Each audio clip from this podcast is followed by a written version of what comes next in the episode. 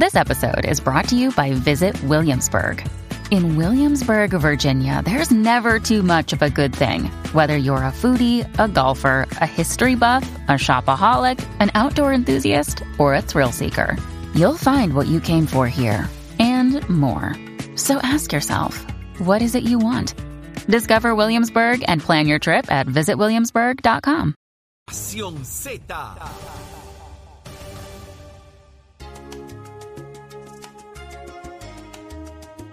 Seguimos en Nación Z. Tu padre como de Ahí está, costumbre. ahí está. Ah, ¿Ah?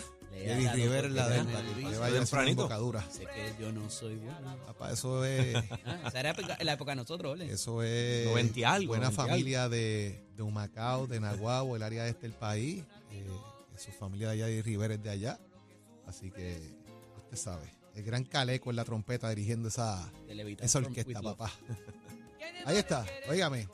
El secretario de la Vivienda y el gobernador de Puerto Rico, eh, ayer William Rodríguez, eh, destacaron, ¿verdad?, que en algunos 70, en algunos 50 municipios eh, han alcanzado 7.500 familias que reconstruyeron su vivienda en gran medida y el gobernador ayer estuvo entregando 100 viviendas del programa R3 de reconstrucción. Esto a raíz de lo que son los huracanes y otros elementos adicionales. Hay quienes han estado, ¿verdad?, la crítica constante de lo lento que ha sido el proceso, lo demás, y lo que es la reconstrucción en muchas instancias, reconstrucción en sitio, es como se le Oye, ¿qué es eso de determina R3? Eso suena a Star Wars. Eh, no, fíjate, hablando de Star Wars, o, eh, ya Porque creo que son parte de CDBG, ¿verdad? ma- mañana Sí, arranca. Mandalorian, así que después hablamos de eso. Mañana streamea Mandalorian. señor. Mandalorian, así que no me pongas ese tema que se desvía esto. Pero yo creo que el secretario sabe, sabe de Mandalorian también. Sí. Sí. Pues hablamos de eso con el secretario también, ya mismito. Pero lo interesante es que eh, cuánto tarda eso, la, con- la reconstrucción en sitio, ¿verdad? Que en el mismo lugar donde estaba la propiedad, reconstruir la misma, va a decir que es realojar la persona en lo que se de- reconstruye su propiedad. eh, y cuánto puede de avanzar eh, este tema en esa reconstrucción de lo que fue tu Renace y otros elementos adicionales, pero pues parece que arrancó, que vamos avanzando, Eddie. Son 100 casas. Son 100 casita. casas, eh, ciertamente, eh, y, y hay que ver, ¿verdad?, Eh, cuál es la restricción, si es que hay que hay que mitigar y ponerla como estaba, o si es un- hogar nuevo, todo eso es importante y esos índices también de calificación eh, para propósitos de, de lo que se puede y no se puede hacer y el tiempo que toma, eh, ¿verdad? Eh, 100 casas parecería poco después de tres años, como decía ahorita, eh, no obstante, eh, para personas que están padeciendo todo este, todo este eh, ¿verdad? Trasunto y toda esta eh, desgracia, por decirlo de cierta manera, porque no solamente fueron los terremotos, hubo terremotos, pandemia, eh, también Huracanes, obviamente los huracanes, eh, que ciertamente una cosa siguió eh, sobre la otra, y siguió lloviendo sobre mojado y, y es una muy buena noticia para esta familia definitivamente. Definitivo. Y, y este proceso también pues, es un poquito, un poco difícil a veces, porque en este caso, pues, eh, con los participantes, sabes que muchos de ellos quieren a veces retornar al, al lugar donde estaban residiendo y hay, hay- en ocasiones esa, vi- esa vivienda no necesariamente se puede volver a reconstruir se tienen que mover a otra área. Eh, y ahí pues quizás a veces el participante pues dice, pues mira, pues yo no me quiero mover de mi comunidad. Así que también es un proceso a veces un poco difícil también para, para, para esto, porque se tienen que reubicar de área y todo esto incide en el proceso precisamente de, de, de hacer esta, este ejercicio de hacer una casa nueva, de construir y todo Digo, lo demás. y no lo tengo claro, Jorge, por eso te preguntaba lo de R3, porque también aquí hay unos parámetros que hay que cumplir con el gobierno federal. Correcto. Que sabemos que tampoco es muy fácil, ¿verdad? Y son unas exigencias que a veces son hasta irreales para, nuestra, para nuestro entorno. eh, y entonces es importante conocer también por qué quizás eh, eh, no pasa de inmediato, eh, como en otras jurisdicciones, que quizás hay otra, otro tipo de inventario de propiedades que aquí no los tenemos, evidentemente, y lo hemos visto en otros renglones, eh, para propósitos del cumplimiento con el programa, que me parece que es la parte importante, porque al final del día, el que es dueño del oro pone la regla.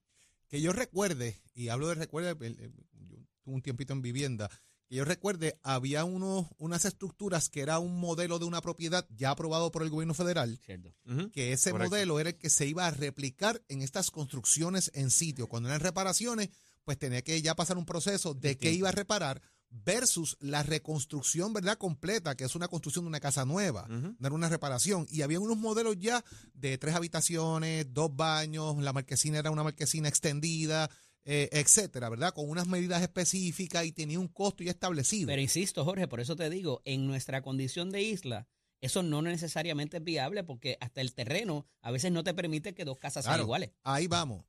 esas propiedades tenían unas medidas estándar y eran, me parece que eran cinco modelos diferentes de propiedades, dependiendo eh, espacio, estructura, dónde estaba la- toda también. la cosa. Eran como cinco modelos, lo recuerdo, Sí. que eso estaba bajo lo que era antes ADMEVI, la administración Correcto. de vivienda. ¿verdad? Me recuerdo que era modelo 1, modelo 2, modelo 3, Sí. hasta modelo 5 de ADMEVI que establecían medidas, espacios, habían unas habitaciones bien pequeñas, a veces Eso es unas previo- eran 8 por 8 Eso es previo Sí. a los desastres. eso fue previo al previo al desastre. desastre. Por eso digo, de lo que recuerdo de cómo funcionaba, no sé si todavía estos modelos existan, si esas son las creo que mismas cambió aprobaciones. después de Katrina. Claro, pero la- me particularmente refiero para más a la aprobación de- del modelo. Del Me modelo. imagino que ya había un modelo establecido de cómo voy a construir. Y había lugares, por ejemplo, yo recuerdo en Yabucoa, en Jaime C. Rodríguez, lo que la gente conoce allá, los de Yabucoa saben que le dicen polilla, aquella, aquella área del barrio. Mucha propiedad estaba en el borde del río. Y el río comenzó a ceder y la propiedad lo que hizo fue que se partieron por la mitad. O sea, si yo pongo mis manos juntas y abro una mano hacia abajo, la propiedad quedaba en esa misma posición, quedaba como una L. Tú caminabas hasta la mitad del- de la cocina y la y entonces la estufa estaba para abajo, o sea, te caías de, Te caías. de boca. Licenciado, hacia- aluvión, hacia- eso sería. Sí, prácticamente sí. Porque el río reclama. Reclama Era- el área. o sea- que, que, by the way, ahora con Pero, pero óyeme, mucho espacio, estamos hablando de, de mucho espacio y de repente eso siguió socavando, socavando, socavando y tumbó la casa.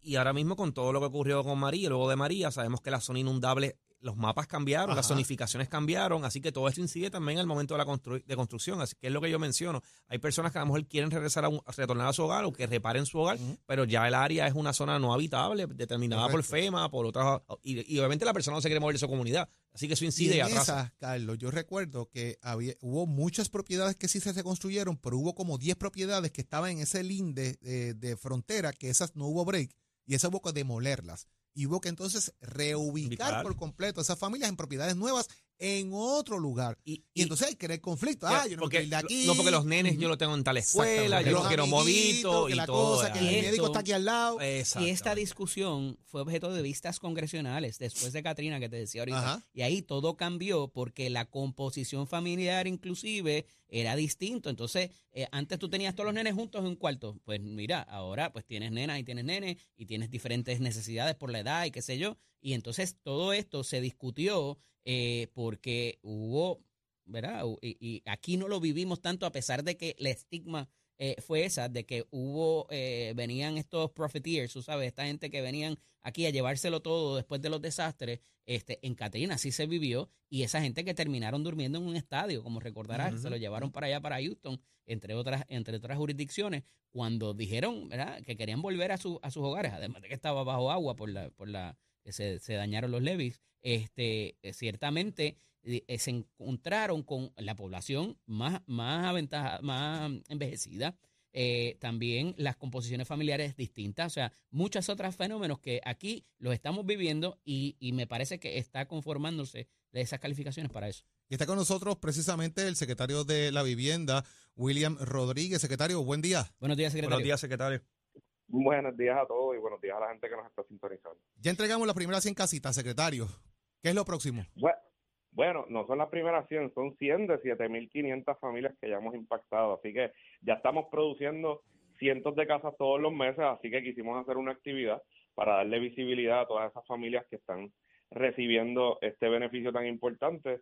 Así que ya vamos en una producción de cientos de casas todos los meses a través de los 78 municipios. Ayer hicimos esta actividad, fueron 50 municipios impactados en esta entrega de casas. Eh, así que seguimos, seguimos trabajando fuertemente. Esto es un programa que para que la gente lo conozca, donde nosotros rehabilitamos o reconstruimos o relocalizamos familias.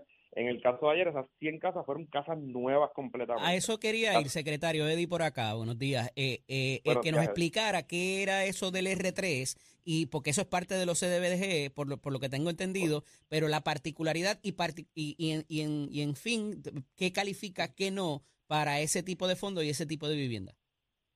Sí, estamos hablando, estas fueron las familias que sufrieron el embate de los huracanes Irma y María, su casa o sufrió daños o sufrió daños tan severos que amerita una reconstrucción total, que lo que comprende en una demolición de la estructura y, recon- y una construcción de una nueva estructura. Esto no es en mitigación, entonces. Esto es nuevo. Esto, esto es nuevo, Mm. esto es nuevo, pero también tenemos reparaciones de la vivienda. También tenemos, si la vivienda sufrió daños menores, ¿verdad? Estamos hablando que tiene, se le desprendió una ventana o tiene alguna situación en las puertas o tuvo un tema de filtración. Eh, se reparan ese tipo de temas, algún tema en el baño. Nosotros también cuando llegamos impactamos los temas del huracán Irma y María, pero si vemos también que hay unas situaciones que requieren y ameritan reparación, pues también las intervenimos. ¿Los techos también califican ahí? Sí, también. En el caso de, por ejemplo, de techos que se afectaron tanto, pues siempre hay un tema de que la casa no se construyó a código eh, y entonces hay que hacer una reconstrucción total que implica demoler la estructura anterior y hacer una nueva construcción en, en la en la en el sitio que fue lo que hicimos, ¿verdad? Lo que vimos ayer que fueron 100 casas que son totalmente nuevas, casas resilientes, estamos hablando de casas verdes, casas que incluyen, ¿verdad? Que tienen un eh, sistema de aislamiento que permite que los, la sensación térmica dentro de la casa sea menor. Igualmente incluimos ventanas de seguridad, ventanas, en, ¿verdad?, en contra de, de vientos huracanados. Igual las puertas son casas que no requieren tormentera. Igualmente eh, son resistentes a sismos. Y en cada una de estas casas nosotros también proveemos calentador solar en seres y posteriormente la instalación de placas solares, baterías y cisternas. Pero y para la ubicación, secretario, ahorita Jorge hablaba de que estos pudieran estar cerca de áreas inundables o de ríos o de ese tipo de cosas. Eh, si, si hay esa peligrosidad en los alrededores, ¿se, se, se, se insiste en construir allí o reconstruir? Pues, pues, pues muchas comunidades quieren permanecer y nosotros lo entendemos, pero en el caso de que los factores de peligrosidad pues requieran una elevación, porque si la, está en zona inundable no es que no se pueda construir, es que requiere elevaciones, no solamente para salvar la, ¿verdad? las vidas de las personas, sino también la propiedad y mantener ese elemento de seguridad. Nosotros elevamos hasta cinco pies. En caso de que haya que elevar sobre cinco pies, nosotros lo que hacemos es que proveemos una reubicación. En un, en un lugar seguro, adquirimos el terreno y lo dejamos ¿verdad? Eh, en un terreno eh, que no se puede construir a futuro, de manera que podamos protegerlo. Estas familias que se van a relocalizar se les entrega un vale que va desde los 160 mil dólares hasta los 200 mil dólares para poder comprar una vivienda nueva. Sí, secretario, iba, a aprovechar la oportunidad. Eh, sé que se habla mucho todavía con la parte de la reconstrucción de, ¿verdad? Por la situación de los terremotos, el área sur. Eh, ¿Cómo vamos en, cuanto a los trabajos precisamente con las personas afectadas en esa área? Pues mira, nosotros estos programas casualmente también impactan en eso. Nosotros tenemos unos fondos de mitigación que están, vamos a estar comprando eh, o promoviendo el desarrollo de vivienda nueva en todos los sectores, porque particularmente en el área sur hace falta eh, que se aumente el inventario de vivienda, no hay muchas opciones y muchas veces hay que relocalizar familias, como, ¿verdad? Les podría hablar de distintas comunidades que las familias ya no pueden permanecer ahí porque el terreno pues bajó y eso hizo que el mar entrara, entre otras situaciones. Eh, nosotros las estamos atendiendo por distintas vías. Hubo una asignación inicial de 50 millones a los municipios para demolición. Ahora los municipios eh, del área sur conformaron un consorcio que se llama Consur.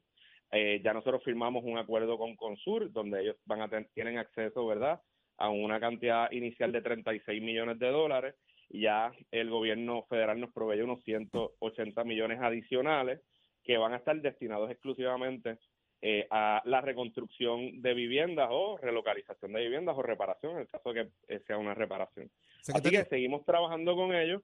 Los alcaldes han tenido distintas iniciativas para poder atender distintas comunidades que ellos sirven, así que eh, estamos, en este caso de los terremotos, estamos concentrados en los municipios, puesto que ellos quisieron trabajar directamente el tema de, los terremotos. Secretario, trasciende de igual manera y quiero una opinión suya sobre el tema, ¿verdad? Que hay 150 familias en Vieques que por falta de vivienda asequible han convertido estructuras abandonadas eh, en refugios, estructuras que no tienen ni luz ni agua. Eh, ¿qué, información tiene sobre eso? ¿Qué está pasando con ese tema?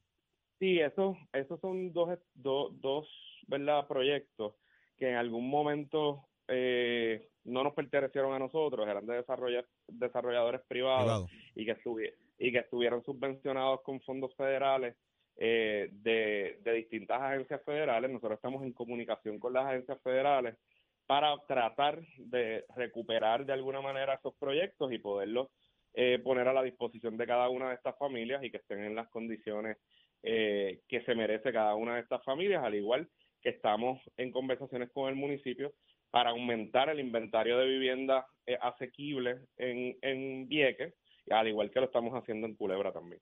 Secretario, gracias por estar con nosotros acá en Nación Z. William Rodríguez, secretario de la Vivienda. Muchas gracias, buen día. Gracias a ustedes por la oportunidad. Tenga buen día. Buen día. Óigame, llegó. Dice que tiene que frío.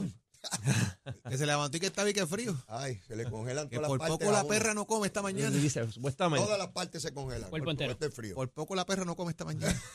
Zulma está escuchando, ¿verdad? Pero Buen le dio día, comida. Buen día, buen día. Leo, Irvina. está. Ole, Eddie, Carlos. Yo, cuando yo llegué, yo vi esa brillantez. Ah, con Y yo dije, ¿cuál brilla más? ¿La azotea papá, de. Jorge o la de Carlos? Los calvos estamos de moda. que tú brilloso, veas, papá. tan brilloso. Le dieron galleta. Me gusta eso de Tú vos. sabes lo que le meten ahí zapato. con- Yo no me peino, pero le doy brillo. Están a tiempo para ponerse a moda, ¿sabes? Sí, a tiempo. Ya mismo, ya yo no tengo entrada, tengo salida. Mira, a ver.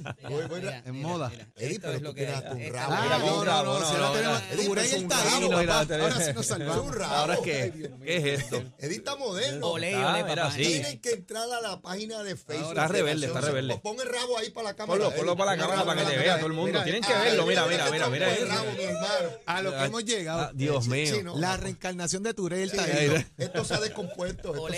Bendito sea Dios. Todo comenzó bien, La moda Esto- europea. No, no, esto va de mal en peor. pero va mal. Jorge, yo te lo aseguro. esto va de mal en peor. Ay, Virgen Santísima. Eddie con rabo también. Leo. moderno, es que Eddie Está siempre está moderno, la- está Esa es la moderno. moda europea. Así es, así es. Ah, de hecho, se nos va para, para España, se nos va. El- nuestro viajero, Aquí nuestro todo el viajero. mundo se va a Ay, España. señor. Sí, se sí. fue Saudi ahora se va Eddie. Todo el ¿Cuándo te mundo. vas, Jorge? Mira, ¿sabes qué? Ah. Vámonos para Nación Z. Nacional y olvídate. De-. Nos vemos mañana, gente, a las 6 de la Jorge mañana para Nación la Z. tesis. Cuídense.